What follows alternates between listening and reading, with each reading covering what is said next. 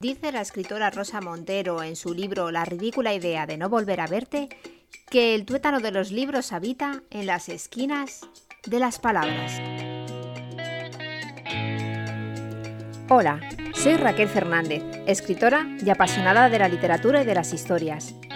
En este podcast hablaremos de libros, de escritura, de personas interesantes y de la vida, pero también de lo bonitas que son las pompas de jabón flotando en el aire una tarde de tormenta podéis encontrarme en redes, en Instagram como Raquel en Twitter y en mi blog como Las Esquinas de las Palabras.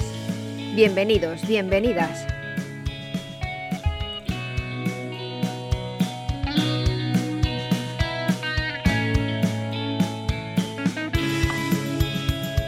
Hola a todos, bienvenidos a otro programa más de Las Esquinas de las Palabras. En este nuevo programa quiero hablaros sobre libros que nos ayudan a reflexionar sobre la cultura, la nuestra y la de otros y la que creamos cuando convivimos todos juntos.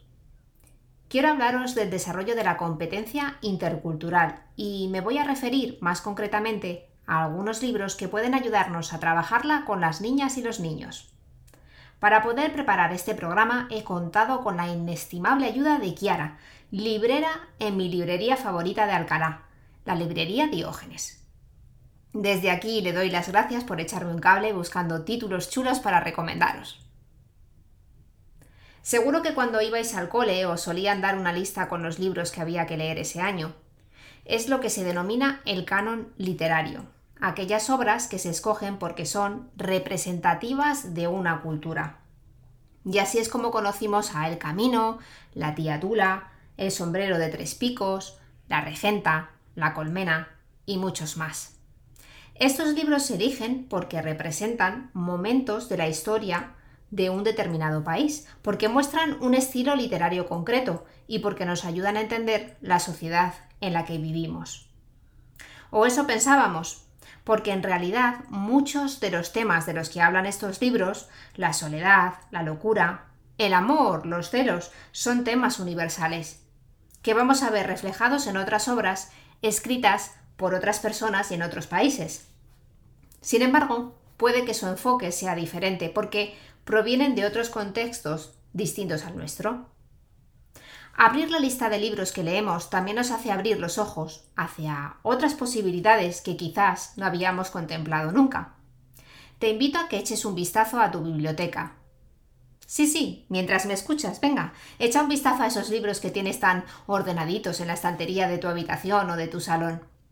Y ahora, fíjate si los libros están escritos por hombres o por mujeres, si son personas nacidas en un mismo sitio o no, si son de la misma raza, si tienen la misma religión, si han vivido aproximadamente en la misma época, si los temas que cuentan son parecidos. ¿Cómo de variado es tu menú lector? ¿Tienes un poquito de todo o te has encasillado en una misma serie de platos? Y ahora, si tienes peques en casa, te invito a que hagas lo mismo. Echa un vistazo a su estantería. ¿Tienen un menú variado? ¿Pueden elegir libros que hablan de diferentes contextos, temas y experiencias? Cuando abres los libros puedes ver reflejada gente similar a ellos, pero también a personas diferentes. Todos tenemos la oportunidad de alimentar la competencia intercultural. Dicen los autores Nemushi y Biram que la cultura es un término que se refiere a los principios axiomáticos, creencias, valores, comportamientos y patrones de comunicación de un grupo social que están formados e influidos por la historia, la geografía, la política, la economía, la religión y la globalización, y se ven definidas y redefinidas constantemente a través de la interacción social. ¡Qué compleja es la cultura! No solamente está construida con un montón de piezas, sino que además va cambiando constantemente. Es como un caleidoscopio. Si vamos a trabajar la competencia intercultural con la literatura, no podemos quedarnos en un mensaje simple. Hace un tiempo, cuando hablábamos de desarrollar las habilidades interculturales a través de la literatura, decíamos, bueno, lo importante es que tengan libros de diferentes autores, temas y que digamos, hay otras maneras de hacer las cosas y de pensar y las respeto. En educación hemos entendido durante mucho tiempo que la interculturalidad, la multiculturalidad, era desarrollar una mirada comprensiva hacia el otro. Pero en realidad, y esto es algo que ahora se está explorando de manera muy extendida y profunda, es también mirar adentro, darnos cuenta de muchas cosas que hemos asumido como normales porque eran parte de nuestro entorno, de nuestro marco de pensamiento. Sí, sí, eso de siempre de es que esto siempre se ha hecho así.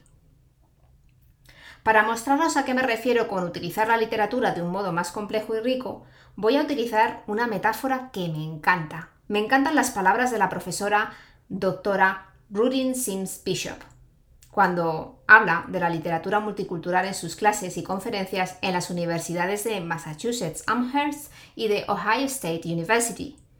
Citando sus palabras, ella decía que los libros son a veces ventanas que nos muestran visiones de mundos que pueden ser reales o imaginados, familiares o extraños.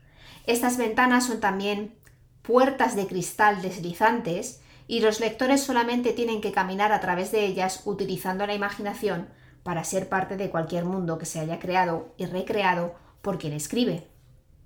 Y cuando las condiciones de luz son buenas, una ventana también puede ser un espejo. La literatura transforma la experiencia humana y la refleja de vuelta hacia nosotros. En ese reflejo puedes ver tu propia vida y experiencias que son parte de la experiencia humana en su amplio sentido. Leer entonces se convierte en un modo de autoafirmación y los lectores a menudo buscan sus espejos en los libros. Vaya, estos tres elementos me dan mucho que pensar. Uno, que necesito espejos. ¿Se sienten todos los niños y niñas reflejados en los libros que leen? ¿Pueden encontrar referentes que les ayuden a identificar quiénes son, qué piensan y qué sienten?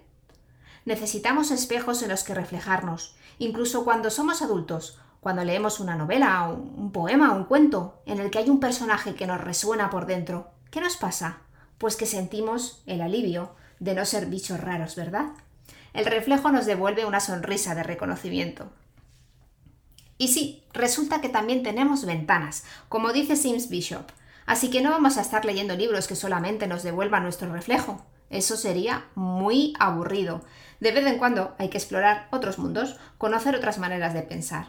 A mí eso me ocurrió, y creo que os lo he comentado más de una vez, con los libros como por ejemplo El color púrpura, de Alice Walker. Cuando lo leí pensé que me estaba perdiendo algo muy interesante porque nunca había leído nada de una autora negra. Había diferencias, pero también había semejanzas. Cuando uno abre la ventana, no es solamente para encontrarse con lo que es diferente, también encuentra cosas muy similares. Hay temas universales que nos unen porque forman parte de nuestra condición humana. Así que las ventanas nos ayudan a meter aire fresco en nuestra cabeza y también a reconocernos en otros. Una buena ventana tiene que ayudarnos a pensar también en quiénes somos. Y la última metáfora era esa de las puertas deslizantes, porque hay libros que tienen su propio universo. El Señor de los Anillos, los libros de Harry Potter, la saga de Bruna Husky de, de Rosa Montero, por mencionar solo unos pocos. Son universos de los que formamos parte mientras leemos, con sus reglas, su propia cultura, por decirlo así. Y nos muestran cosas que vemos a nuestro alrededor, pero también otras que no existen. Nos dan la oportunidad de explorar comportamientos y acciones a veces impensables. Así que, cuando leemos con la intención de fomentar la competencia intercultural, tenemos que preguntarnos si en nuestra estantería tenemos espejos, ventanas y puertas deslizantes puede darse el caso que tengamos libros que tengan estas, estas tres propiedades. Y ahora ha llegado el momento de repasar algunos libros que nos ha recomendado Kiara, la librera de la librería Diógenes, para trabajar la competencia intercultural con los más pequeños. La primera sugerencia es el libro Casas del Mundo, escrito por Pablo Aranda e ilustrado por Luisa Vera. El libro está publicado por Anaya Infantil y Juvenil en 2018 y está recomendado para niños de 8 años y más. En este estupendo libro vamos a conocer casas en Camerún, Indonesia, Japón, Mongolia. Veremos a niños que viven en un iglú o en un tipi y descubriremos diferentes formas de vivir. Podemos trabajar con los más pequeños el espejo. ¿Dónde vives tú? ¿Cómo vives? La ventana. Preguntemos a otros cómo viven. Miremos cómo vive la gente de este barrio, de esta ciudad. ¿Vivimos todos igual? Y las puertas deslizantes. Podemos inventarnos un mundo en el que la gente pueda vivir en una casa totalmente diferente. Mi segunda propuesta es el libro de los saludos. Está escrito por Ariana Schiloni y con ilustraciones de Olga Capdevila. El libro está publicado por la editorial a buen paso y está recomendado para niños y niñas de 9 años y más. Este libro es un recorrido por la historia, usos y costumbres de las formas de saludar entre la gente. Sabremos por qué decimos hola, pero también por cómo se saludan en otros idiomas y culturas. Podemos utilizar el espejo para ver cómo nos saludamos, la ventana para conocer cómo lo hacen otras personas y las puertas deslizantes para inventarnos nuestros propios saludos. Uno de los temas sobre competencia intercultural que más necesario me parece son los que se refieren a las personas migrantes.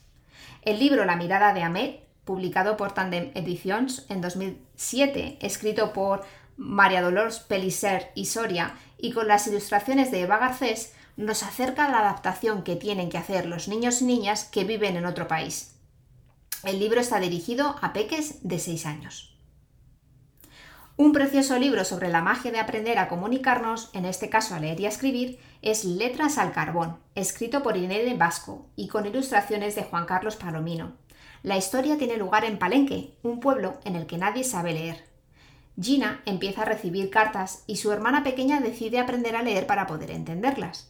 El libro está recomendado para niños y niñas de entre 4 a 7 años y se publicó en 2015 por la editorial Juventud nos sirve de espejo para hablar sobre por qué aprendemos a leer y a escribir y para qué nos sirve.